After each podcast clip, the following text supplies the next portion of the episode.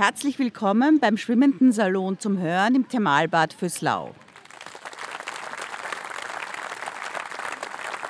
Ich freue mich sehr, heute eine Knallerformation äh, präsentieren zu können. Caroline Peters ist für mich eine der großen Tragsäulen des Burgtheaters, die wirklich fantastisch mit Simon Stone gearbeitet hat. Also wenn Sie irgendwann die Gelegenheit haben, Medea zu sehen im Burgtheater, gehen Sie dahin. Sie ist das zweite Mal da. Harald Schmidt ist schon das vierte Mal da, was mich besonders freut, weil er sagt, er macht nur mehr das, was ihm Spaß macht. Weil wenn er auf seinen Kontoauszug schaut, weiß er nicht, ob das der IBAN ist oder der Kontostand. Ja? Deswegen äh, ist es freuen, wir, freuen wir uns besonders, dass er hier ist. Ähm, äh, die Kombination ist, glaube ich, eine wirklich äh, knackige, weil es ist auch ein knackiges äh, Lesungsprogramm, hoffentlich. Es geht nämlich um, das Buch heißt Retten Sie mich. Und zwar aus dem einfachen Grund, weil ich draufgekommen bin bei den vielen Jahren, die ich hier sozusagen dramaturgisch Sachen zusammenstelle, dass die größten Schriftsteller die die tragischsten Leben haben. Ja, also von Thomas Bernhard bis Balzac bis Hemingway. Äh, sie bekommen äh, Bukowski. Es gibt Depressionen, es gibt Suizidgedanken, es gibt Alkoholismus, es gibt Erektionsprobleme.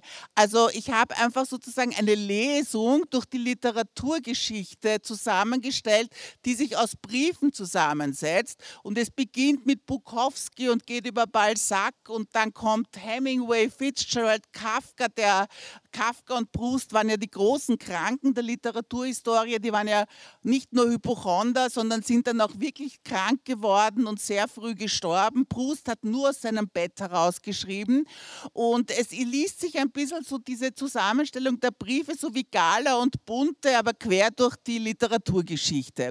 Äh, ich hoffe, Sie werden, obwohl die, die Schicksale oft recht tragisch sind, ein bisschen Spaß haben und freue mich sehr, dass Sie da sind äh, und dass Sie das alles mit Verständnis und Zuwendung, es hat sich kein einziger Mensch bei uns beschwert, da sind wir wirklich sehr, sehr dankbar und freuen uns, dass Sie uns so lange die Stange gehalten haben. Vielen Dank.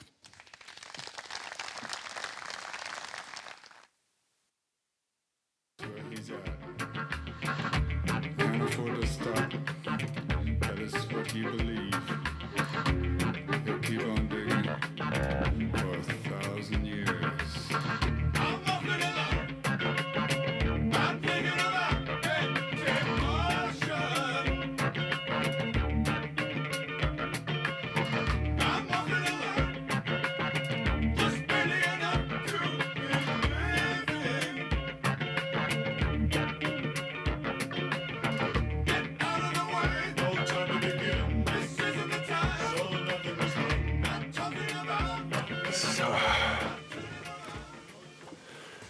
Guten Abend.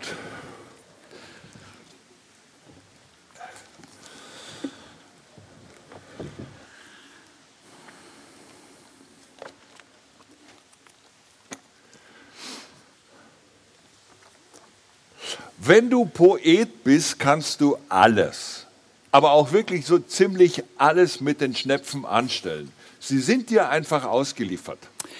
Charles Bukowski, war Briefträger, Alkoholiker, hässlich wie ein Zinshaus, überall wuchsen ihm Furunkeln und er war gemein. Exorbitant gemein. Aber er war auch Poet und er schrieb Lyrik und Kurzgeschichten mit so vielversprechenden Titeln wie Das Liebesleben der Hyänen oder Das Schlimmste kommt noch.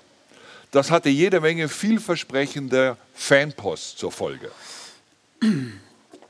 Lieber Mr. Bukowski, ich bin Rundfunkredakteurin und höre, dass jetzt ein neues Buch von Ihnen erschienen ist. Ich bin gerne bereit, es im Rundfunk zu besprechen. Ihre Gedichte haben mir schon immer gefallen. Ich versuche mir vorzustellen, was für ein Mensch Sie sind. Und ich lege Ihnen einige Gedichte von mir bei, die Sie vielleicht interessieren würden. Ich frage mich oft, wie Sie wohl sein mögen.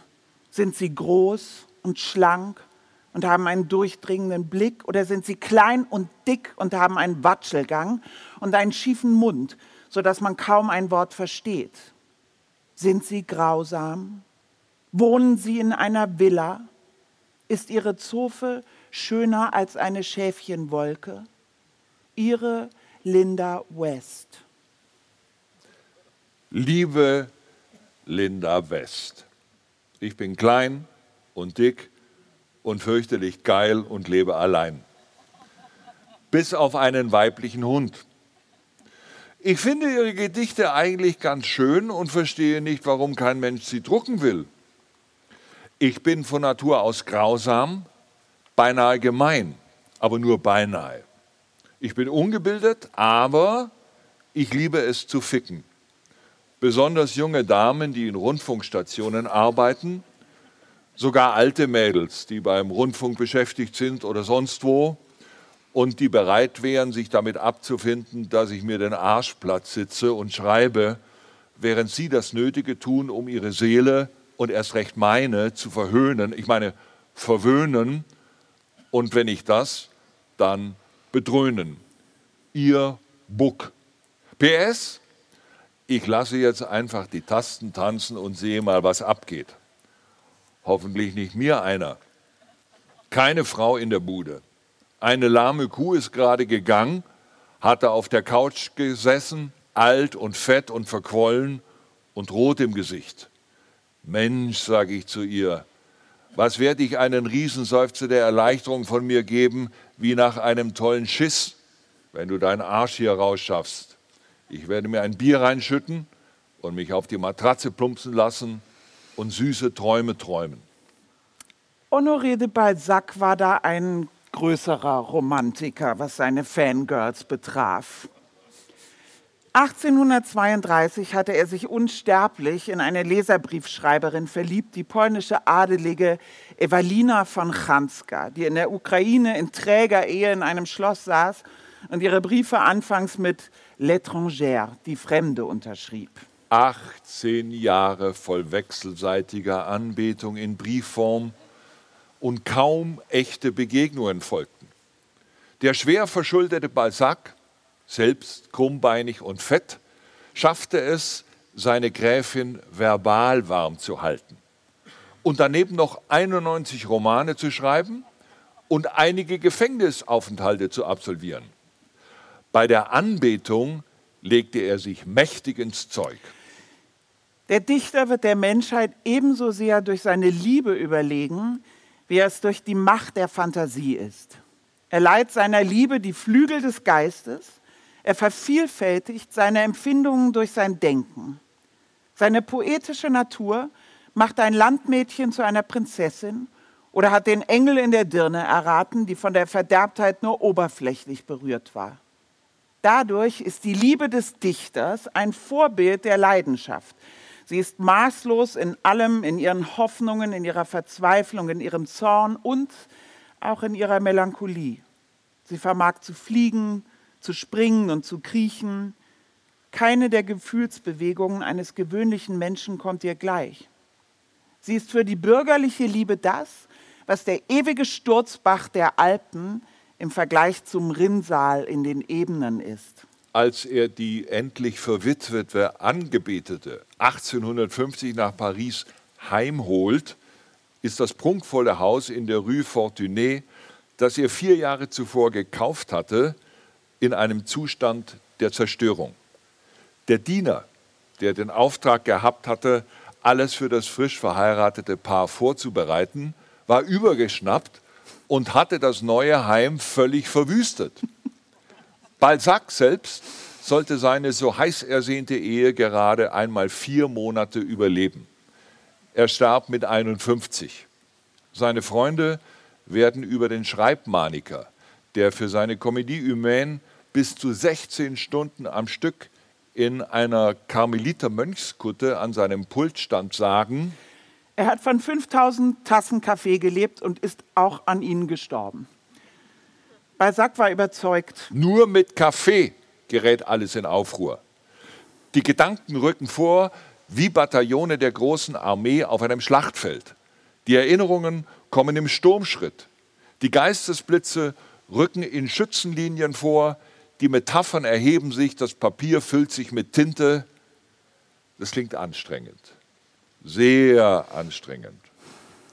Bukowski schrieb, für den kreativen Typ gibt es doch nirgends festen Boden unter den Füßen. Erkundigt euch doch mal bei Van Gogh, der sich umflattert von Amseln mit einer geliehenen Flinte das Hirn aus dem Schädel gepustet hat in der glühenden Sonne. Oder Tolstoi. Nur als er zum Glauben fand, wurden seine Sätze schlapp. Davor litt er an dem, was man heute Sexsucht nennt. Tolstoi, der notierte in seinem Tagebuch, ich muss mit Frauen schlafen. Ansonsten gibt mir die Lust keine einzige freie Minute. Ich bin widerlich. 1862 heiratete Tolstoi Sophia Andrejewna Beers, eine 18-jährige Hauslehrerin. 1890, knapp 30 Jahre später, schrieb er die Kreuzersonate, eine Novelle, die sexuelle Ausschweifungen kritisiert und zur Keuschheit auffordert. Das monogame Leben hatte Tolstois Stimmung schon Jahre zuvor in den Keller rattern lassen. 15. Mai 1884. Beim Teegespräch mit meiner Frau wieder Erbitterung. Ich versuchte zu schreiben, es geht nicht. Wie soll man ein Licht sein, wenn man selbst noch voller Schwächen ist, die man nicht zu überwinden mag? Tolstoi am 2. Juni 1884 Entsetzlich, dass ich den Luxus, das Lasterleben, das mich umgibt, selbst geschaffen habe. Dass ich selbst so verdorben bin. Zu Hause immer der gleiche Tod. Nur die kleinen Kinder sind lebendig. Das richtet mein Leben zugrunde.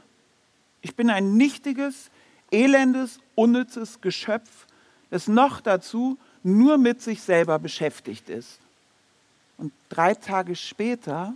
Qualvoller Kampf und ich kann mich nicht beherrschen. Ich suche nach den Gründen. Tabak, Unmäßigkeit, Fehlen von Fantasiearbeit, alles dummes Zeug. Es ist nur ein Grund, das Fehlen einer liebenden und geliebten Frau. Nach 13 Kindern und 48 Ehejahren, in denen die Tolstaja nachts bei trübem Licht in mühsamer Kleinarbeit die Manuskripte von Krieg und Frieden und Anna Karenina korrigiert hatte, bekam sie von Tolstois Lieblingstochter Sascha eines Morgens einen Brief ihres Ehemannes in die Hand gedrückt. 28. Oktober 1910.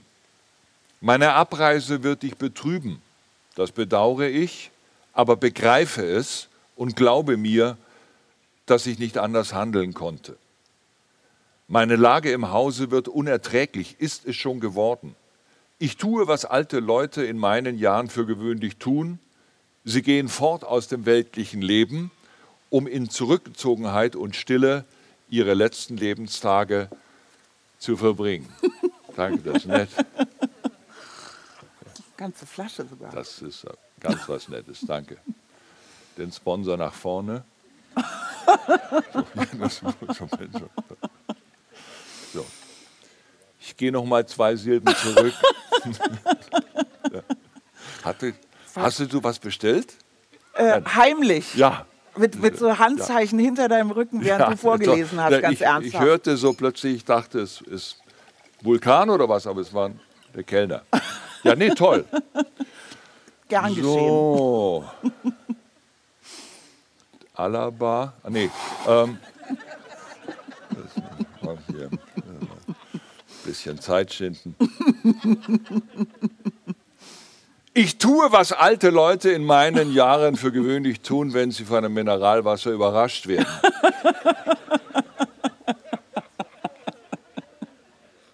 Sie gehen, oh, ich wollte heute Abend ernsthaft bleiben, aber das ist nicht meine Schuld. Toi, toi, toi. Ja. Sie gehen fort aus dem weltlichen Leben, um in Zurückgezogenheit und Stille ihre letzten Lebenstage zu verbringen. Bitte versteh das und reise mir nicht nach, wenn du erfährst, wo ich bin. Deine Ankunft würde nur deine und meine Lage verschlechtern, aber nichts an meinem Entschluss ändern. Ich danke dir für dein getreues, 48 Jahre langes Leben mit mir und ich bitte dich, mir alles zu verzeihen, womit ich mich vor dir schuldig gemacht habe, ebenso wie ich auch dir von ganzem Herzen alles vergebe, womit du dich vor mir schuldig gemacht haben könntest. Ich rate dir, dich mit der neuen Lage abzufinden und keine unguten Gefühle gegen mich zu hegen. Lev Tolstoi. 82. Der Mann ist 82 und haut mitten in der Nacht einfach ab. Sophia, damals 66, stürzte sich nach der Lektüre rücklings in den Entenweiher des Landguts. Mehrere Leute, unter anderem die Tochter, der Koch und der Sekretär, sprangen ihr in voller Montur nach. Es gelang, sie zu retten. Am nächsten Tag schrieb sie verzweifelt an Tolstoi. Ilowotschka, mein Liebster, kehre nach Hause zurück. Rette mich vor einem neuerlichen Selbstmordversuch. Ich werde alles tun, was du willst. Ich werde jeglichem Luxus gänzlich entsagen. Ich werde mit deinen Freunden gut umgehen. Ich werde mich ärztlich behandeln lassen. Sei nicht erbarmungslos. Peinige mich nicht. Liebe mich. Stimme deine Seele gnädig, denn es ist nichts Höheres in der Welt als die Liebe. Ein Wiedersehen, geschweige denn eine Rückkehr, wäre jetzt ganz unmöglich. Für dich wäre das im höchsten Grad schädlich, für mich furchtbar, denn mein Befinden würde infolge deiner Aufgeregtheit, deiner Gereiztheit, deines krankhaften Zustands, sofern das überhaupt noch möglich ist, schlechter werden.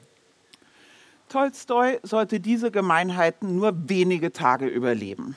Er starb am 7. November 1910 in der Stationsvorsteherwohnung eines Provinzbahnhofs an einer Lungenentzündung. Seine Frau rächte sich mit einem Roman, der ihre Antwort auf die Kreuzersonate war und der viele Parallelen mit ihrer glücklosen Ehe aufwies. Eine Frage der Schuld, so hieß der Roman. Eine Art literarischer Therapie. Die Tolstaja verfügte, dass dieser Roman erst nach ihrem Tod veröffentlicht werden durfte. Tolstoi bekam ihn also nie zu Gesicht. Ihr alter Ego, die Protagonistin Anna, wird wie sie selbst mit einem wesentlich älteren Mann verheiratet, der sie äußerst roh behandelt und ein Verhältnis mit einer Taglöhnerin hat. Über den zukünftigen Ehemann im Buch Der Fürst Posorski, der im wahren Leben natürlich Tolstoi war, schreibt sie, Fürst Prosorski war weniger schön als auf eine verfeinerte Art elegant. Er war viel gereist und hatte eine stürmische, fröhliche Jugend verlebt um schließlich all dessen überdrüssig auf dem Lande ansässig zu werden. Jetzt befasste er sich mit Philosophie und hielt sich für einen großen Denker. Das war seine Schwäche. Er schrieb Aufsätze und viele glaubten, er sei tatsächlich sehr klug. Nur sensible und kenntnisreiche Leute sahen, dass die Philosophie des Fürsten in Wirklichkeit überaus dürftig und lächerlich war. Für manche Schriftsteller erwiesen sich Krankheiten als durchaus produktiv. Marcel Proust zum Beispiel. Mit zehn Jahren erlitt er seinen ersten Asthmaanfall und hörte seitdem nicht mehr auf, krank zu sein. Neben dem Asthma, seinem Hauptleiden, plagte ihn eine halbe Legion echter oder eingebildeter Krankheiten, von Verdauungsstörungen über Schlaflosigkeit bis zur Neurasthenie. Er verachtete alle Ärzte und verweigerte die verschriebenen Medikamente. Mit Asthma-Zigaretten und Legraspulver versuchte er, sich selbst zu kurieren und verstrickte sich nur weiter in den Leidenskreislauf. Die oft überdoxierten, toxischen Wirkstoffe seiner Kuren brachten psychische Auflösungserscheinungen in Gang. Ausgezehrt und eingehüllt in viele Decken verbrachte er die letzten zehn Jahre in einem eisig feuchten Zimmer in der Pariser Rue Amelin. Er lüftete nicht, er aß wenig, er verließ kaum noch das Bett, indem er an der Grenze zur totalen Erschöpfung sein siebenbändiges Monumentalwerk auf der Suche nach der verlorenen Zeit schrieb. Proust wusste um die schöpferische Potenz der Leidenszustände, die geschärfte Wahrnehmung des Kranken und kultivierte seine Krankheit im Dienst seines Werks. 1917, fünf Jahre vor seinem Tod im Alter von 51 Jahren, schrieb er an die Prinzessin Suzo, Obschon es mich erbittert, dass ich an so unerträglichen physischen Schmerzen leide, die besonders in den letzten Monaten die unentrinnbaren Begleiter meines Kummers gewesen sind, hänge ich an diesen, meinen Leiden, und der Gedanke ist mir verhasst, sie könnten von mir gehen. Oder? Wie ein Hund liege ich mit meinen Asthma- und Erstickungsanfällen krank da nieder. Ich weiß niemals im Voraus, ob ich ohne Anfall sein werde. Dennoch arbeite ich. Zwei Tage lang drastisch energisches Abführmittel, in Klammern deutscher Brandwein und Kreuzdornsaft. Danach zwei Tage lang Darmspülung. Dann während drei Tagen nur Milch trinken, Klammer, ohne eine Unze Brot. Um die Wirkkraft der Milch zu erhöhen, nimmt man ein harntreibendes Mittel. Nach drei Tagen allmählich zur normalen Lebensweise zurückkehren. Teuerste. Mein verschlechterter Gesundheitszustand lässt mir geringe Chancen auf zukünftige Jahre. Ich bleibe im Bett. Wie glücklich wäre ich, ihretwegen eine Ausnahme zu machen. Sie ist Madame Catus, die Herzensfreundin von Prousts Maman. Aber meine Zeiteinteilung wird Ihnen sicher nicht gelegen sein. Wenn ich einmal am Tag aufstehen könnte, würde ich Sie dann benachrichtigen lassen. Ich würde dann zu Ihnen kommen. Da ich keine Treppen steigen kann, müssen Sie herunterkommen. Aus diesem Besuch scheint wohl nichts geworden zu sein. Jacques, meine Schmerzen gehen bis zur Todesangst. Lassen Sie ab von einem Unglücklichen, der einfach nicht mehr kann.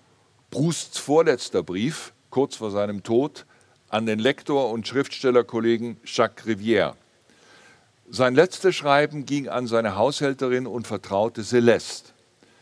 Der wahrscheinlich letzte Satz, den der Literaturgigant Proust zu Papier brachte, lautete, Ich glaube, trotz meiner Magenkrämpfe wird mir eher Pfirsich als Birnenkompott guttun. Mein lieber Max, die Tage in Wien möchte ich aus meinem Leben am liebsten hinausreißen, und zwar von der Wurzel aus. Es war ein nutzloses Jagen. Manchmal scheint es mir, Gehirn und Lunge hätten sich ohne mein Wissen verständigt. So geht es nicht weiter, hat das Gehirn gesagt. Und nach fünf Jahren hat sich die Lunge bereit erklärt zu helfen. Franz Kafka um 1914, nach dem Besuch eines zionistischen Kongresses in Wien an seinen Freund Max Brod.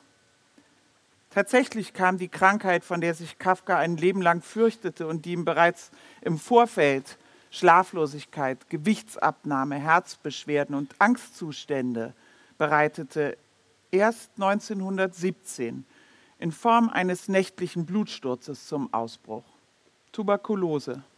Sie war ihm auch eine willkommene Zuflucht und Vorwand, um sich den Anforderungen eines bürgerlichen Lebens inklusive dem damit verbundenen Beziehungsstress entziehen zu können. Denn Kafka fürchtete das nackte Fleisch. Aus dem Sanatorium Matliari in, den, in der Hohen Tatra schreibt er 1921 an Brot. Ich liege stundenlang in einem Liegestuhl im Dämmerzustand, wie ich ihn als Kind in meinen Großeltern angestaunt habe. Es geht mir nicht gut. Niemals hatte ich solchen Husten, niemals solche Atemnot, niemals solche Schwäche. Aber es ist dumm und es ist eitel, so zu reden und es so wichtig zu nehmen. Wenn man mitten in einem Hustenanfall steckt, kann man aber nicht anders, als es äußerst wichtig zu nehmen. Wenn er aber nachgelassen hat, dann kann man anders und dann sollte man. Es war ein Fehler, dass ich bisher noch nicht unter Lungenkranken gelebt habe und der Krankheit in ihre Augen geschaut habe. In der Liegehalle im Wald konnte ich schon ein paar Mal mit nacktem Oberkörper liegen und auf meinem Balkon auch schon einmal ganz nackt. Du könntest zu dem Glauben kommen, dass ich die Kur nicht ernst nehme, aber im Gegenteil, ich nehme sie wütend ernst. Im Winter desselben Jahres äußert Kafka an seinen Freund eine Bitte, der sich Brot dem Himmel sei Dank nach Kafkas Tod 1924 widersetzte. Liebster Max, eine letzte Bitte. Alles, was ich in meinem Nachlass, also im Bücherkasten, Wäscheschrank, Schreibtisch, zu Hause und im Büro oder wohin sonst irgendwas vertragen sein sollte und dir auffällt, an Tagebüchern, Manuskripten, Briefen, fremden und eigenen findet, restlos und ungelesen zu verbrennen. Briefe, die man dir nicht übergeben will, soll man wenigstens selbst zu verbrennen sich verpflichten. Dein Franz Kafka. PS, manchmal ist mir wie ein Gladiator im Training. Er weiß nicht, was man mit ihm beabsichtigt, aber nach dem Training zu schließen, wird es vielleicht ein großer Kampf werden vor ganz Rom.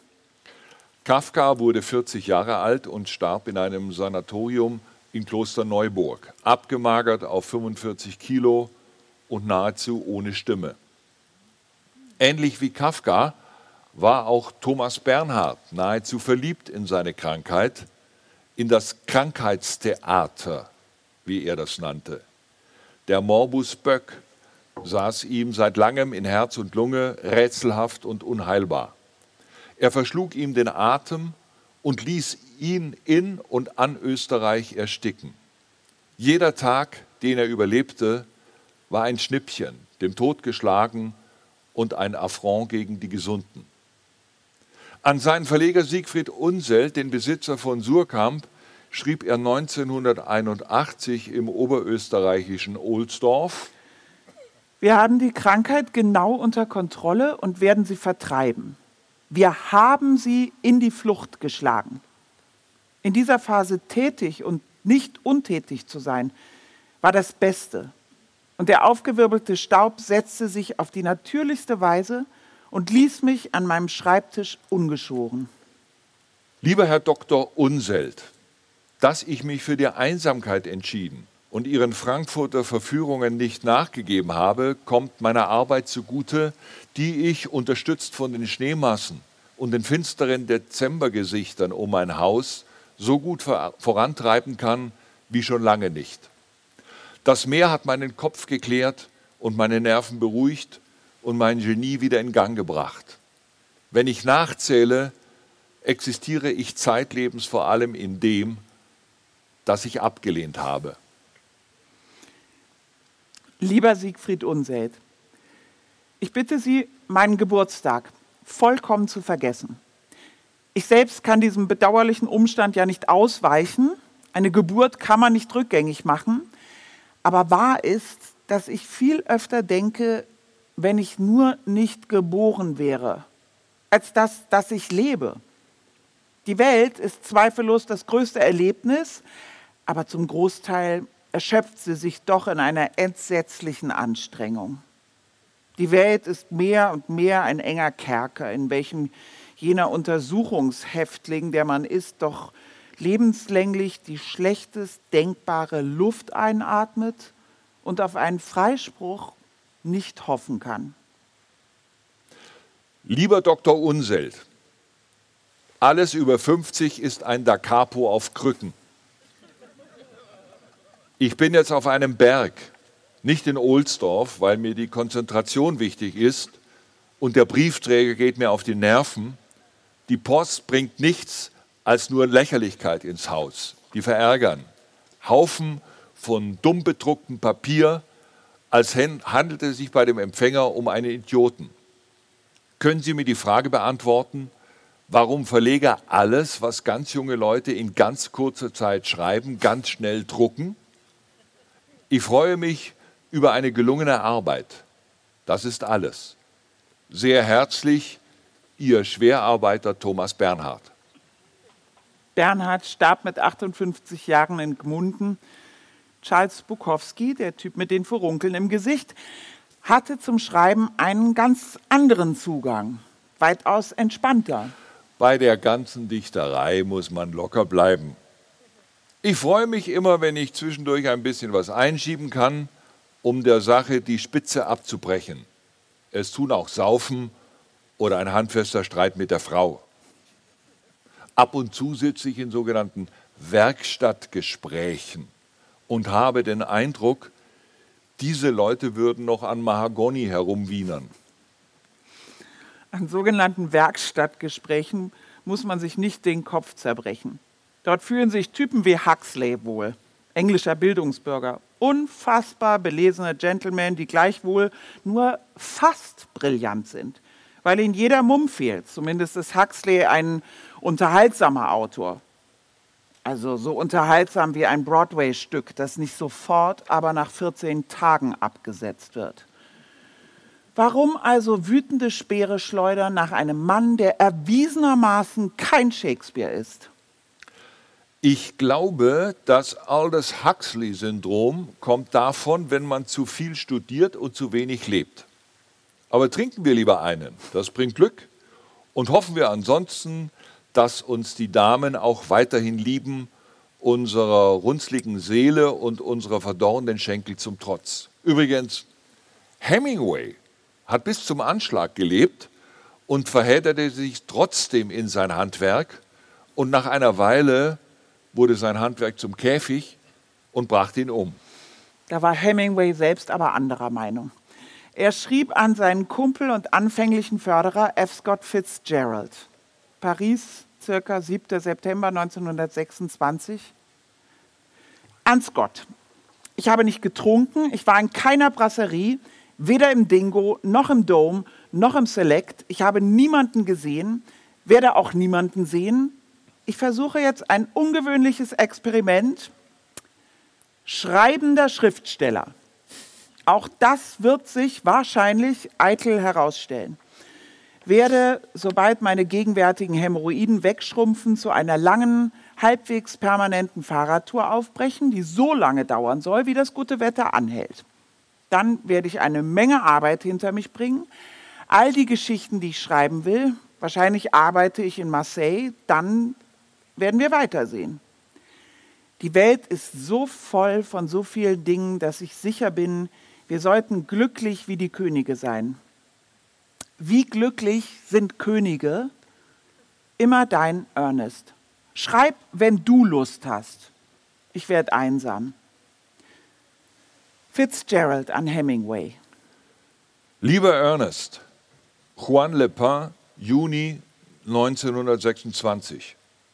Heutzutage, da fast jeder ein Genie ist, wenigstens zeitweise, ist es genauso verführerisch, ein Schwindler zu sein, um ans Ziel zu kommen, wie sich als talentierter Kerl auf die faule Haut zu legen und dabei nicht zu erkennen, dass die verlängerte Qualität seines eigenen Erfolgs auf den zarten Schultern des professionellen Enthusiasten ruht.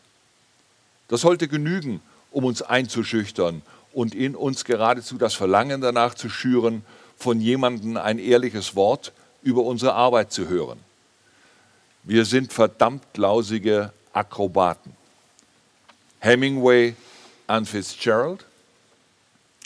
An Scott. Freue mich zu erfahren, dass du verbittert bist da ich der Meinung bin, dass das die literarische Produktion stimuliert. Freue mich auch sehr, wenn du Kritik als Pferdescheiße betrachtest, aber ohne den angenehmen Geruch von Pferdescheiße oder ihre Nützlichkeit als Dünger. Ich bin ungeheuer froh, dass du das Geld für Filmrechte von Gatsby bekommen hast. Damit solltest du in der Lage sein, einen guten Roman zu schreiben, wo jetzt der Front auf rund 30 steht. Vielleicht kriegst du sogar eines Tages den Nobelpreis. Ich glaube, der ist noch nie an einen Amerikaner verliehen worden. Ich habe mich gerade mit meinem Anwalt beraten, um dich als meinen Erben einzusetzen. Also bitte, sorge dich nicht um das Geld. Fitzgerald sollte nie wieder aufhören, sich um Geld sorgen zu müssen. Er ergeht sich in seinen Texten in Selbstanklagen. Die Schönen und die Verdammten der Titel meines zweiten Romans, der so wie Diesseits im Paradies ein Riesenerfolg wurde. Über 20.000 Exemplare. In dem Roman beschrieb ich prophetisch genau, wie Zelda und ich uns später ruinieren sollten. Eines Nachmittags auf einer Taxifahrt zwischen immens hohen Gebäuden unter einem malvenfarbenen, rosigen Himmel fing ich an, laut zu flennen, weil ich alles hatte, was ich mir nur wünschte und wusste, dass ich nie wieder so glücklich sein würde. Trotz des Geldes waren wir später nahezu immer pleite. Deswegen verweigerte Zelda jede Form von Barzahlung. Zelda war überzeugt, Es war in unserer Lage völlig ausgeschlossen, bar zu bezahlen. Dafür war es zu spät. Wir hatten kein Bargeld, mit dem wir hätten zahlen können. Eher hätten wir den Fleischhauern und Lebensmittelhändlern auf Knien dafür danken müssen, dass sie uns auf Pump einkaufen ließen. Nun ja, ich meine, gut, drei Hausangestellte brauchen wir wirklich nicht. Wir besorgen uns einfach einen Japaner, der die Hausarbeit macht und ich übernehme die Arbeit des Kindermädchens. Wir hatten uns nämlich den Luxus einer Tochter geleistet. Bis du uns dann aus dem Gröbsten rausmanövriert haben wirst. Wir sollen sie entlassen? Aber das können wir nicht. Wir müssten jedem von ihnen zwei Wochen Löhne zusätzlich zahlen. Wenn wir sie loswerden wollten, würde uns das 125 Dollar kosten in Bar. Außerdem ist es nett, einen Butler zu haben. Ja, aber wie sollen wir dann sparsamer leben? Gar nicht. Wir sind zu arm, um zu sparen. Sparsamkeit ist Luxus. Letzten Sommer hätten wir sparen können, doch jetzt liegt unsere einzige Rettung im Geld ausgeben. In diesen Tagen neigte ich dazu, gegen 11 Uhr zu kollabieren, wobei mir die Tränen aus den Augen strömten oder mir den Gin bis zu den Lidern hochstieg und überlief. Ich war mir bewusst, dass einer in meinem Gemütszustand, der zudem nie den Mund halten konnte, eine jämmerliche Gesellschaft ist. Aber wenn ich betrunken war, ließ ich sie alle zahlen, zahlen, zahlen. In all diesem Elend hatte ich mir den großen Gatsby aus den Rippen geschnitten. Hemingway ging es nicht viel besser. Ans Gott. Bin jetzt seit einigen Monaten pleite. Zum Glück fällt es mit der Fastenzeit zusammen. Ich werde bald im Himmel so viel Kredit erworben haben, dass ich euch, Zelda und Scotty, aus dem Fegefeuer werde retten können, ohne mir dabei etwas Schlimmeres als eine Erkältung zu holen. Ein Bursche namens Harald Löb war in der Stadt und wollte mich erschießen. Also ließ ich die Nachricht verbreiten, dass man mich Samstag und Sonntag nachmittags von zwei bis vier Uhr unbewaffnet vor Lips Brasserie sitzend finden wird. Und jeder, der mich zu erschießen wünsche, solle kommen und es tun. Oder er solle um Gottes Willen aufhören, davon zu reden. Keine Kugeln pfiffen. Es ging das Gerücht um, ich sei in die Schweiz gegangen, um mich, um nicht von wahnsinnigen Figuren aus meinen Büchern erschossen zu werden. Immer dein Ernest. Fitzgerald, der Golden Boy des Jazz Age, war in den 30er Jahren vollkommen aus der Mode gekommen. Selbst seine Kurzgeschichten, die im Frühjahr pro Stück das dreifache Jahresgehalt eines Fabriksarbeiters eingebracht hatten, wollte keiner mehr drucken. 1936 beschreibt er im Esquire mit brutaler Schonungslosigkeit seinen Zusammenbruch, the Crack-up. Zweifellos ist alles Leben ein Zersetzungsprozess. Doch die Schicksalsschläge, die den dramatischen Teil des Geschehens ausmachen, die Schläge, die einen so unerwartet ereilen oder zu ereilen scheinen, die, an die man sich erinnert und die man für das verantwortlich macht, was passiert, und von denen man in schwachen Augenblicken seinen Freunden erzählt, zeitigen ihre ganze Wirkung nicht sofort. Es gibt eine zweite Art von Schlag, die von innen erfolgt, die man nicht spürt, bis es zu spät ist, was dagegen zu tun, bis man sich nicht mehr gegen das Wissen versperren kann, dass man in gewisser Hinsicht nie mehr der sein wird, der man einmal war. Der erstgenannte Zusammenbruch geschieht augenscheinlich schnell. Der zweite fast so, dass man ihn gar nicht wahrnimmt, bis man plötzlich begreift, was passiert ist. Kein Geld, kein Ruhm, keine Arbeit. Das Leben war vor zehn Jahren hauptsächlich eine persönliche Angelegenheit. Ich musste die Balance wahren zwischen dem Gefühl, jede Anstrengung sei sinnlos und der Erfordernis, nicht aufzugeben zwischen der Überzeugung vom unvermeidlichen Scheitern und der Entschlossenheit, es dennoch zu schaffen. Und schlimmer noch, zwischen dem lähmenden Gewicht der Vergangenheit und den hochfliegenden Zukunftswünschen. Gelänge mir das über alles übliche Ungemach häuslicher, beruflicher und persönlicher Natur hinweg, dann würde mein Ich seine Bahn wie ein Pfeil von nichts in nichts so ungebremst fortsetzen, dass nur die Schwerkraft es zuletzt zu Boden zwingen könnte. 17 Jahre lang ging alles seinen Gang, bis auf ein Jahr bewussten Faulenzens und Ausruhens in der Halbzeit.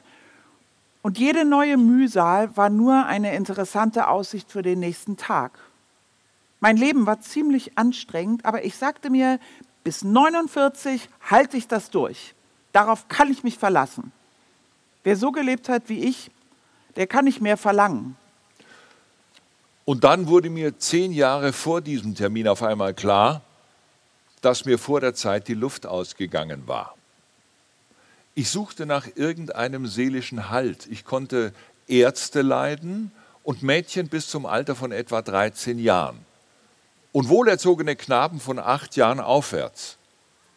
Mit diesen wenigen Menschen waren mir Seelenfrieden und Glück möglich. Ich vergaß zu sagen, dass ich alte Männer mochte. Männer über 70, auch über 60, wenn sie wettergegerbte Gesichter hatten. Ich mochte Catherine Hepburns Gesicht auf der Leinwand, ohne mich darum zu scheren, was über ihre Arroganz gemunkelt wurde. Und alte Freunde, wenn ich sie nicht öfter als einmal im Jahr sah und mich an die, die sie einmal gewesen waren, erinnern konnte. Das klingt alles ziemlich unmenschlich und ungesund, nicht wahr? Tja, Freunde, so sehen die untrüglichen Anzeichen des Zusammenbruchs aus. Am Ende meines Lebens war ich so einsam. Zelda lebte inzwischen in einer psychiatrischen Anstalt in North Carolina. Diagnose Schizophrenie. Die Behandlungen dort gaben ihr endgültig den Rest. Acht Jahre nach Scotts Tod sollte sie in dieser Anstalt einem Brand zum Opfer fallen. In jedem Fall war Scott in Hollywood, wo er sich völlig erfolglos als Drehbuchautor versuchte, anfangs so einsam, dass er sich selbst eine Postkarte schrieb. Lieber Scott, wie geht's dir? Ich überlege, dich zu besuchen. Ich wohne im Garden of Allah. Viele Grüße, Scott Fitzgerald. Scott Fitzgerald starb am 21. Dezember 1940, gerade einmal 44 Jahre alt, als er die Footballspiele von Princeton im Radio verfolgte. Er erlag einem Herzinfarkt und war in der Wohnung seiner gerade neuen Lebensgefährtin Sheila Graham. Er war angeblich glücklich, trank nicht mehr, dafür aß er Tonnen von Süßigkeiten und kam gut zurecht mit seinem letzten Roman Der letzte Tycoon. Sein früherer Freund Hemingway benahm sich nach dem Tod seines Freundes, naja, man kann es nicht anders sagen, so schäbig wie schamlos. Ernest Hemingway an Harvey Breit, La Finca Vicia, 18. August 1954. Harvey war ein Boxreporter, Zeitungskolumnist und Autor, der über Fitzgerald recherchierte. Falls dir das als grundsätzliche Information dienlich ist, zu der Zeit, als ich Scott in Paris und an der Riviera kannte, hat er nie mit einer anderen Frau als Zelda geschlafen. Sie war das Erste, was Scott kaputt gemacht hat. Denn sie war lange Zeit verrückt, schizophren, sie nach, wie man da schreibt, und niemand wusste es. Sie war auf Scotts Arbeit krankhaft eifersüchtig und jedes Mal, wenn er hart arbeitete, machte sie es ihm unmöglich. Das war nicht schwer, da er mehr als nur ein potenzieller Säufer war. Gerettet hat ihn, dass er das Trinken nicht vertrug. Er konnte damals keinen Alkohol vertragen und kippte schon nach ein paar Drinks, die unser einen normalerweise erst in Stimmung bringen, bewusstlos um. Es machte ihm auch Spaß, bewusstlos umzukippen, weil er dadurch in den Mittelpunkt der Aufmerksamkeit rückte. Ohne es zu wollen, stellte er sich ungeheuer gern zur Schau. Und im Laufe der Zeit wurde er ein immer widerlicherer Trunkenbold. In ihm vereinte sich die ganze Selbstgefälligkeit des Säufers mit der Selbsterniedrigung des irischen Säufers. Hemingway weiter. Als ich Scott kennenlernte, sah er sehr gut aus, eigentlich zu hübsch. Und bei jedem Drink veränderte sich sein Gesicht ein wenig. Und nach vielen Drinks spannte sich die Haut und sein Gesicht sah aus wie eine Totenmaske. Ich schätze, das könnte man in einem Schauspiel mit der Beleuchtung hinkriegen. Wenn er Wein trank oder auch nur ein paar Aperitifs, dann war er sehr nett. Manchmal war es lustig. Aber in Ordnung, in Ordnung war es nie. Ich habe ihn damals besser gekannt als jeder andere, nehme ich an. Aber Harvey, eins muss man ihm lassen. Scott besaß hervorragendes Talent, aber fast keine Bildung. Und er verlor sein Selbstvertrauen, als Zelda ihm sagte, sein Penis sei kleiner als bei einem normalen Mann und dass er sie nie befriedigt hätte. Er vertraute mir dieses schreckliche Geheimnis in Michauds Restaurant an und ich bat ihn, mit mir aufs Klo zu kommen, wo ich genau betrachtete, wie er gebaut war. Er war völlig normal gebaut. Ich erklärte ihm, dass er sich seinen Schwanz immer von oben ansieht, wodurch er kürzer erscheint. Er dachte, ich nehme seinen großen Kummer auf die leichte Schulter. Ich erklärte ihm, dass es auf den Erektionswinkel und die Fähigkeit, die Erektion zu halten, ankäme. Aber er hatte sich an dieser Ausrede für seine Niederlage festgeklammert und wollte sich nicht trösten lassen. Ich bot ihm an, ihn in, in den Louvre mitzunehmen, um ihm zu zeigen, wie die Leute früher gebaut waren. Aber er ließ sich nicht aufheitern. Zelda hatte ihm das gesagt, also war es wahr. Zelda war zu dieser Zeit bereits völlig verrückt. Bukowski schreibt in seinen Notizen, Hemingways, Brief, Hemingways Briefe sind ganz fürchterlich, also zumindest die frühen. Er ist ganz Stratege. Wichtig ist nur, wen er wieder getroffen hat, vorzugsweise einflussreiche Leute. Naja, ich meine, vielleicht war es auch damals einfach so. Es gab ja nicht so viele Schriftsteller oder Zeitschriften oder Bücher oder sonst irgendwelche Sachen. Heute haben wir hunderttausende Autoren und tausende Literaturzeitschriften und massenweise Herausgeber und Kritiker, aber zuallererst haben wir hunderttausende Schriftsteller. Ich meine, selbst wenn man nur den Installateur bestellt, man kann fast darauf wetten, dass er neben Rohrzange und Saugglocke auch den selbstverfassten Gedichtband in der Arschtasche hat. Schon mal das Känguru im Zoo gesehen, wie es dich taxiert und dann einen Stoß Gedichte aus dem Beutel zaubert, ordentlich getippt auf wasserfestem Papier im Standardformat mit einzeiligem Abstand? Hemingway ließ sich tatsächlich seitenweise über den toten Fitzgerald, der den in den frühen 20er Jahren völlig unbekannten Zeitungsreporter seinem Verleger Charles Scribner zuvor wärmstens ans Herz gelegt hatte, aus. Naja, Harvey, Scott war ein richtig ekelhafter Säufer geworden und führte sich auch immer schlimmer auf. Ich pflegte mit ihm zum Essen auszugehen und er beleidigte die Leute. Und ich musste es immer ausbügeln damit er nicht zusammengeschlagen wurde. Es kam sogar so weit, dass es ihm Spaß machte, Leute zu schlagen, weil ich es dann ausbaden musste. Ja, Mrs. Parker? Die formidable Dorothy Parker möchte einen Einwurf machen aus einem Interview, das sie der Paris Review gab. Gertrude Stein fügt uns den größten Schaden zu, als sie uns die verlorene Generation nannte. Das sprach sich bei bestimmten Leuten herum und dann riefen alle, Juhu, Juhu, wir sind verloren. Vielleicht gab uns das einen Sinn für Verantwortungslosigkeit. Aber Sie dürfen eines nicht vergessen, dass die Leute in den 20ern, obwohl sie vielleicht wie versoffene Nieten schienen, nie welche waren. Fitzgerald und der Rest, so leichtsinnig sie auch waren, Trinker, die sie waren, arbeiteten verdammt hart und das die ganze Zeit.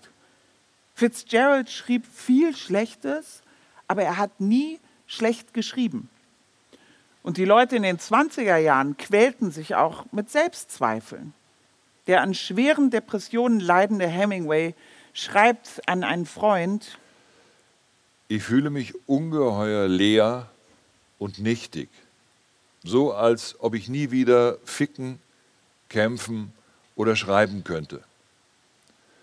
An seinen Verleger Charles Scribner schreibt Hemingway aus Havanna 1940, Charlie, nichts hat mehr Zukunft. Ich hoffe, du stimmst mir zu. Darum gefällt es mir im Krieg. Da besteht jeden Tag und jede Nacht die größte Wahrscheinlichkeit, dass man getötet wird und nicht mehr schreiben muss. Um glücklich zu sein, muss ich schreiben, egal ob ich dafür bezahlt werde oder nicht. Aber es ist eine teuflische Krankheit, damit geboren zu werden. Mir macht es Spaß, was noch schlimmer ist. Und dann, dann wird es von einer Krankheit zu einem Laster. Eine Manie ist etwas Furchtbares. Ich hoffe, du hast keine. Das ist die einzige, die ich noch habe. Fitzgerald sagte, alles gute Schreiben ist wie Schwimmen unter Wasser, mit angehaltenem Atem. Wahrscheinliches Resultat neuer Nervenzusammenbruch. Und ewiger Kampf.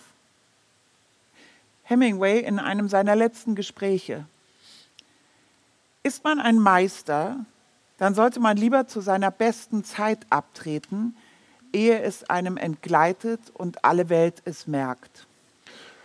Mit der Figur seines Schriftstellers Harry Street, der in Schnee auf dem Kilimanjaro aus der Hitze der Ebene auf den Berg blickt und langsam am Wundbrand krepiert, erzählt Hemingway auch sich selbst.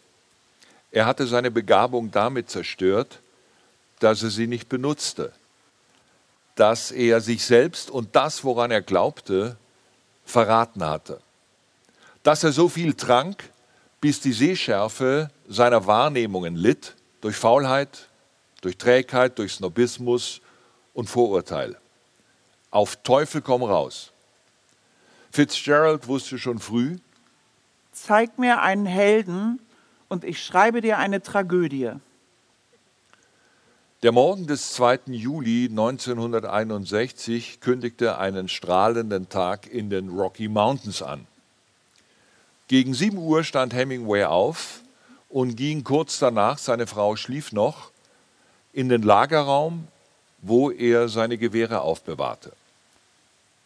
Er nahm sein Lieblingsgewehr, eine mit Silber eingelegte, speziell für ihn angefertigte Jagdflinte, die er normalerweise zum Taubenschießen verwendete. Aus dem Ständer streckte sich die Läufe in den Mund und drückt beide Abzüge ab. Er war gerade einmal 61 Jahre alt. Selbstmord in kleinen Schritten betrieb Josef Roth. Aus Amsterdam, wo er verzweifelt versucht, bei einem Exilverlag unterzukommen, schreibt der inzwischen völlig mittellose Roth, dessen Bücher inzwischen in Deutschland verbrannt wurden, im April 1937 an Stefan Zweig, mit dem er über seine letzten Jahre intensiv korrespondierte. Eden Hotel Amsterdam, lieber Freund, ich bin ganz verlassen. Auch Sie kommen nicht. Aber ich kann Ihnen nachfühlen, dass Sie einen Menschen in der höchsten Detress nicht sehen wollen. Es ist nicht angenehm, es ist sogar schädlich, Freunde in einem Zustand zu sehen, wie der ist, in dem ich mich befinde. Ich soll mich zusammennehmen, sagen sie mir. Womit? Wovon? Sehen Sie denn nicht, was das schon für ein Zusammennehmen ist, wenn ein 42-jähriger Mensch, der so 20 Bücher geschrieben hat, wirklich im Schweiße seines Angesichts und der sehr viel Unglück gehabt hat, in dieser Lage noch arbeitet? Ich schreibe jeden Tag nur, um mich zu verlieren, in erfundenen Schicksalen. Sehen Sie denn nicht, Sie Mensch, Freund, Bruder, dass ich binnen kurzem krepiere retten Sie mich. In alter Herzlichkeit, Josef Roth. Stefan Zweig antwortet, lieber Roth, warum, warum sind Sie gleich gekränkt? Wird nicht schon genug auf uns herumgedroschen, als dass wir einander noch die Zähne zeigen sollten? Dieses Jahr 1937 ist ein schlimmes für mich. Alles fasst mich mit Teufelsklauen an. Die halbe Haut ist abgeschunden, die Nerven liegen bloß. Vergessen Sie nie, dass ich 55 Jahre vorbei bin und, da wir doch ununterbrochen Kriegsjahre erleben, manchmal müde. Ich flüchtete geradezu herüber, um mich hier an einen Schreibtisch zu klammern, unseren einzigen Halt. Es wäre wichtig, einmal ausführlich beisammen zu sein. Ich habe das Bedürfnis nach Freunden wie nie. Und dort, dort sind noch ein paar. Nein, Rot, nicht hart werden an der Härte der Zeit. Das heißt, sie bejahen, sie verstärken. Nicht kämpferisch werden, nicht unerbittlich, weil dann die Unerbittlichen durch ihre Brutalität triumphieren. Werden sie nicht bitterrot. Wir brauchen sie. Denn die Zeit, so viel Blut sie auch säuft, ist doch sehr anämisch an geistiger Kraft. Erhalten Sie sich und bleiben wir beisammen wie wenige. Ihr Stefan Zweig. Stefan Zweig bat Roth immer wieder mit dem Trinken aufzuhören, was Roth so richtig in Rage brachte. 18 Rue de Tournon, Paris, 16. Juli 1938. Lieber Freund Stefan Zweig, Sie haben keine Ahnung von Alkohol, wenn Sie von einer alkoholischen Hörigkeit sprechen. Man kann eher von einer alkoholischen Hellhörigkeit sprechen. Ich bitte Sie herzlich, den beiliegenden Brief, Klammer unten eingefügt, mir antwortet nämlich kein Amerikaner, ich widerstrebe Ihnen, Klammer zu, an den amerikanischen Verleger selbst abzusenden und, wenn es Ihnen keine Mühe macht, mit Begleitbrief. Er soll mir sofort einen Vertrag schicken, gewiss bin ich in einer Woche fertig und habe Geld in vier Wochen. Wollen Sie so lieb sein? Herzlichen Dank. Herzlich, Ihr alter Josef Roth. Zweig an Roth 1938. Mein Lieber, ich bin furchtbar erschrocken über Ihren Brief. Die Schrift war wirklich krank. Und ich spüre atmosphärisch schon lange, dass Sie sehr verzweifelt sind. Mehr vielleicht noch als ich, denn diese Zeit, in der alles unseren Erzfeinden gelingt, macht rasend. Aber kann ich etwas für Sie tun? Bitte schonen Sie sich. Tut Paris Ihnen gut? Wäre nicht der Süden besser für Sie? Ach, ich frage und weiß doch, Sie antworten mir nicht mehr, aber ich frage eben oder, oder vielmehr mein Herz fragt nach Ihnen. Innigst Ihr alter Stefan Zweig. Sobald ich ein wenig Übersicht habe, wann ich nach Paris fahre, schreibe ich Ihnen sofort. Josef Roth musste noch den Untergang Österreichs erleben. Er starb im Mai 1939 in seinem Pariser Exil in einem Armenspital an einer doppelseitigen Lungenentzündung. In der ärztlichen Diagnose heißt es, der letale Verlauf der Krankheit wurde durch den abrupten Alkoholentzug und das Alkoholdelirium begünstigt. In seinem letzten erhaltenen Brief an Zweig bäumt sich Roth, der gläubige Monarchist, der auch mit Otto von Habsburg im Exil Kontakt aufgenommen hatte, noch einmal auf. Paris, 10. Oktober 1938. Lieber Freund, ich werde natürlich mit Ihrer Frau sprechen. Ich habe noch nie lange vor der Katastrophe die Fähigkeit gehabt, Möbel und dergleichen zu verstehen. Offensichtlich wollte Zweigs Frau, dass Roth sich eine Wohnung nimmt. Roth lebte in Paris über ein Jahrzehnt in dem schäbigen Hotel Foyot in der Rue Tournon. Als es wegen Baufälligkeit im November 1937 abgerissen werden sollte, übersiedelte er nach gegenüber in ein winziges Zimmer über seinem Stammcafé, dem Tournon. Also, lieber Zweig, ich scheiße auf Möbel. Ich hasse Häuser. Ich habe niemanden besonders lieb. Ich bin böse, besoffen und gescheit. Ich werde es Ihrer Frau sagen. Ich sehe nicht ein, weshalb Sie, lieber Freund, sagen, unsere Situation sei aussichtslos. Wenn ja, so jetzt haben wir die Pflicht, die absolute, keine Art von Pessimismus zu zeigen. Der Polizeipräsident von Mexiko hat mir spontan geschrieben, ich kann ihn für mich gewinnen, sofort, denn er ist ein alter österreichischer Offizier. Unsere Situation ist keineswegs aussichtslos, wie Sie schreiben. Herzlich trotzdem Ihr Josef Roth. Zweig schrieb zwei Monate später zum wiederholten Male, Roth, Ich habe Ihnen drei oder viermal geschrieben, ohne Antwort. Ich schreibe Ihnen ohne jegliches Atom unherzlicher Gesinnung, sondern einfach und ehrlich informandi causa. Ihr Schweigen ist doch zu auffällig, zu langwierig und zu bedrückend, als dass ich es bloß mit Überbeschäftigung erklären darf. Es sollte keine Antwort mehr kommen. Stefan Zweig selber starb nur vier Jahre später. Er konnte die Gleichgewichtsstörung, wie er es nannte, der Emigration nicht mehr ertragen. Nach zwei Jahren in Brasilien schluckte Stefan Zweig gemeinsam mit seiner zweiten Frau Lotte in der Nacht vom 22. auf 23. Februar 1942 in der kleinen Stadt Petropolis eine Überdosis Veronal.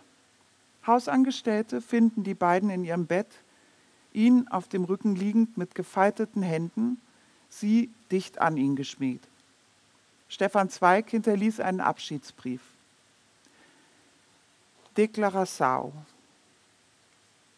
Ehe ich aus freiem Willen und mit klaren Sinnen aus dem Leben scheide, drängt es mich, eine letzte Pflicht zu erfüllen.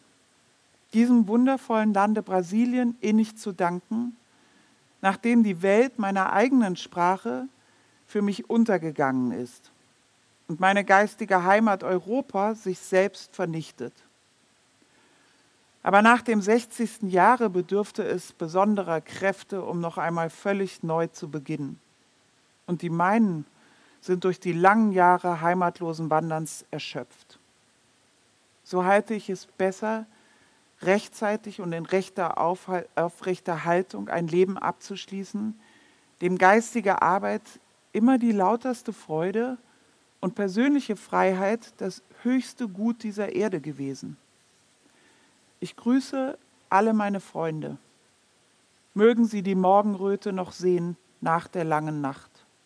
Ich, allzu ungeduldiger, ich gehe ihnen voraus. Stefan Zweig. Marcel Proust war überzeugt, Glück ist gut für den Körper, aber Kummer stärkt den Geist. Kafka fand, regelmäßig schreiben sich nicht aufgeben. Wenn auch keine Erlösung kommt, so will ich doch jeden Augenblick ihrer würdig sein. Thomas Bernhard schreibt. Ich hatte mich in das Schreiben geflüchtet. Ich schrieb und schrieb, ich weiß nicht mehr, hunderte, aber hunderte Gedichte.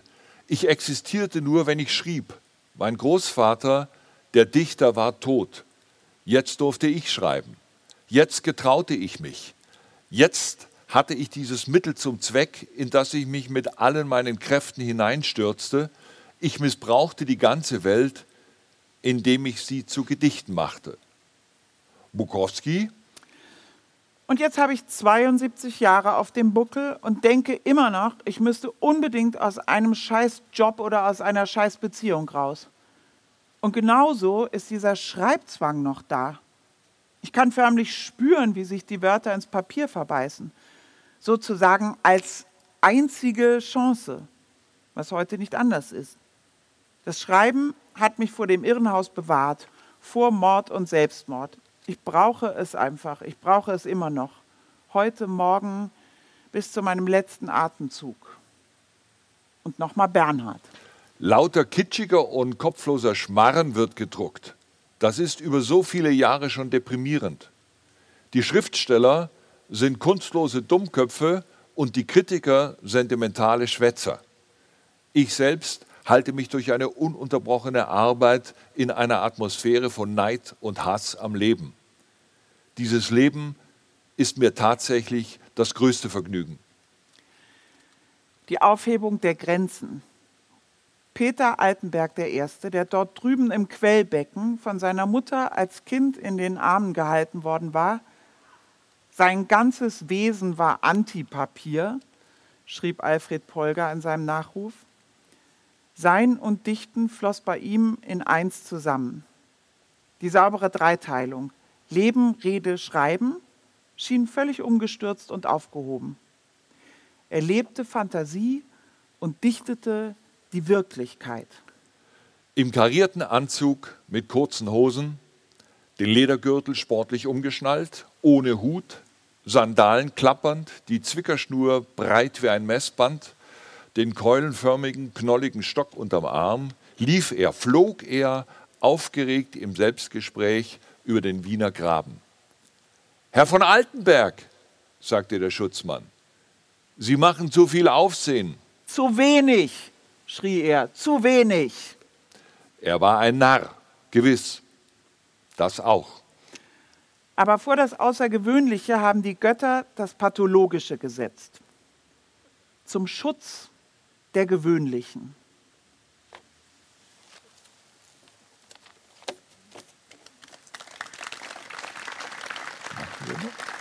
Ja, okay. Oh, das war's. Ja.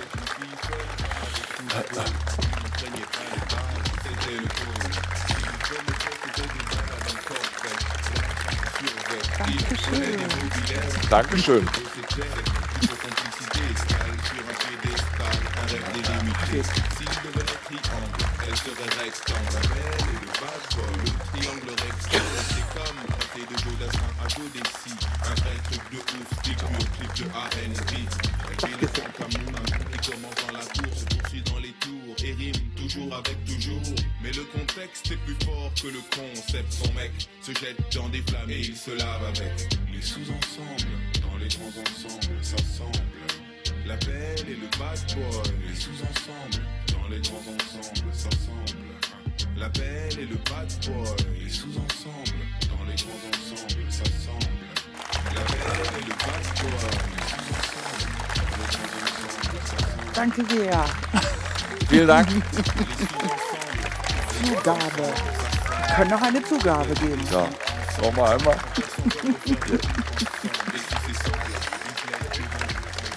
Wollen wir die Zugabe lesen? Ja? Wir haben noch eine kleine Zugabe. Ja. Ah, Oh Gott, aber jetzt habe ich die Zettel vertauscht. du hast die Zettel vertauscht? Ja. Die, gehen ich aber lese noch mal auf Seite die 1 wichtige los. Klammer hier.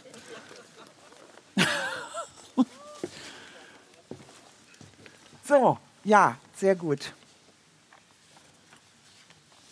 Das sieht alles gleich aus. 1 bis 5. Habe ich auch. Ich kann. Du hast es auch, ja? Ja. Gut.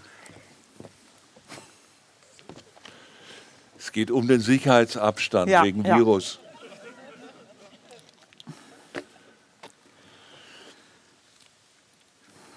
So, es fängt an mit Martha Gellhorn, der zweiten Frau von Ernest Hemingway.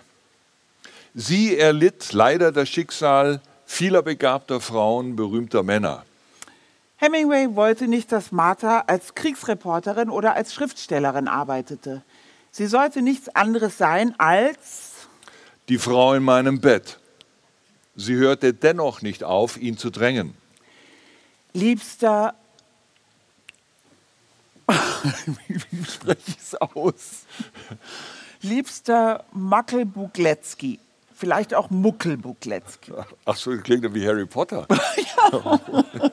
Lieber Muckel, Muckelbugletzki. Du bist ein großer Schriftsteller. Und was du siehst, wird gepresst und verdichtet. Ich bin keine große Schriftstellerin.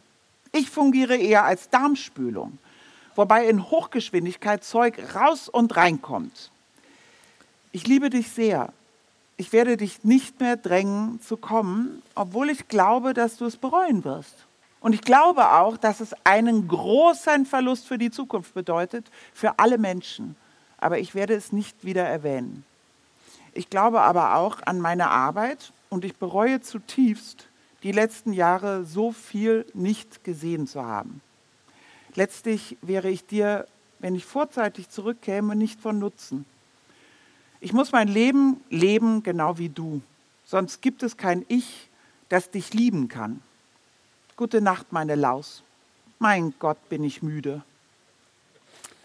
Schon bald trennte sich das Paar und bald nach dieser Trennung lag Hemingway in den Armen seiner dritten Frau, Mary Walsh. Hemingway an seinen Verleger Charles Scribner.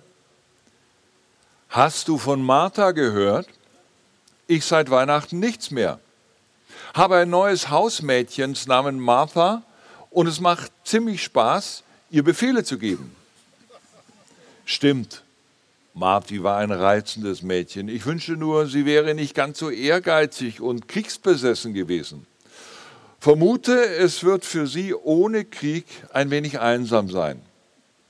Kurz nach seinem Hemingways Selbstmord schrieb Martha Gellhorn, die zu dieser Zeit in Kenia lebte, an ihren Freund den Dirigenten und Komponisten Lenny Bernstein. Lenny, wenn du dich noch immer tot fühlst, kommst du mit? Ich fühle mich so tot, ein Wunder, dass ich überhaupt noch atme. Ich würde überall hingehen. Wir könnten uns betrinken und betrunken bleiben. Ich kann mich kaum noch ertragen, mich oder mein Haus, das wie ein Dämonenfluch ist, an dem sich unentwegt kleine Kobolde zu schaffen machen. Alles ist kaputt oder geht kaputt. Meine Afrikaner sind beschränkter, als man sich vorstellen kann. Ich könnte schreien, töten, fliehen. Selbst Giraffen lächle ich kaum noch an, wenn sie mir auf der Straße begegnen. Hört zu. Wenn man in der einzigen Angelegenheit, die an meinem Herzen liegt, nichts ausrichten kann, seine Arbeit nicht so hinbekommt, dass sie Freude, Spaß oder Stolz bereitet, weder Sex noch Liebe hat, was, frage ich dich, ist da noch übrig? Reisen. Aber nicht mehr allein. Ich bin mein ganzes Leben lang überall hin allein gereist, ohne mir vor Augen zu führen, dass ich stets damit rechnete, aufgegabelt zu werden, was auch passierte. Mir war nicht einmal bewusst, dass es tatsächlich passierte. Ich bin allein gereist, aber nie allein geblieben. Und jetzt, Duff Cooper sagt so treffend, je älter wir werden, desto weniger gefällt uns und desto weniger gefallen wir. Und Lenny, es gibt kaum mehr Witze. Wo treffen wir uns? Ich muss raus oder mich in mein Schwert stürzen. Deine Marthy.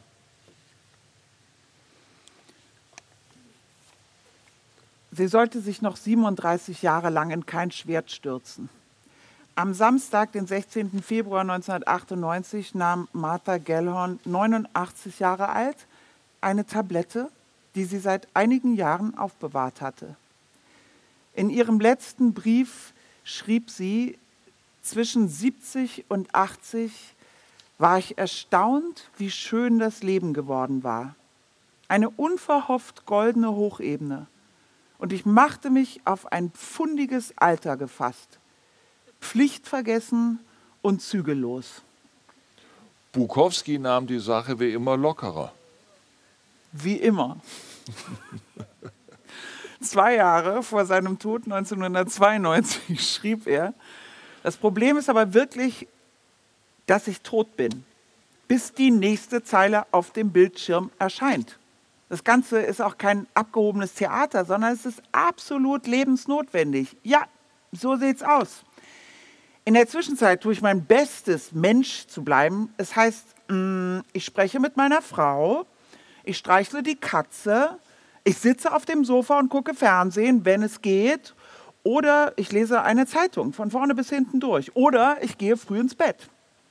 72 zu sein, ist nur ein weiteres Abenteuer. Mit 92 blicke ich zurück und lache darüber. Nein, nein, ich bin genug rumgekommen. Am Ende ist es doch immer alles nur derselbe Film. Nur, dass die Gesamtsituation nicht unbedingt schöner wird. Trotzdem, ich hätte nie gedacht, dass ich das noch erlebe. Und wenn ich irgendwann gehe, dann bin ich bereit. Das war der schwimmende Salon zum Hören aus dem Thermalbad Füßlau.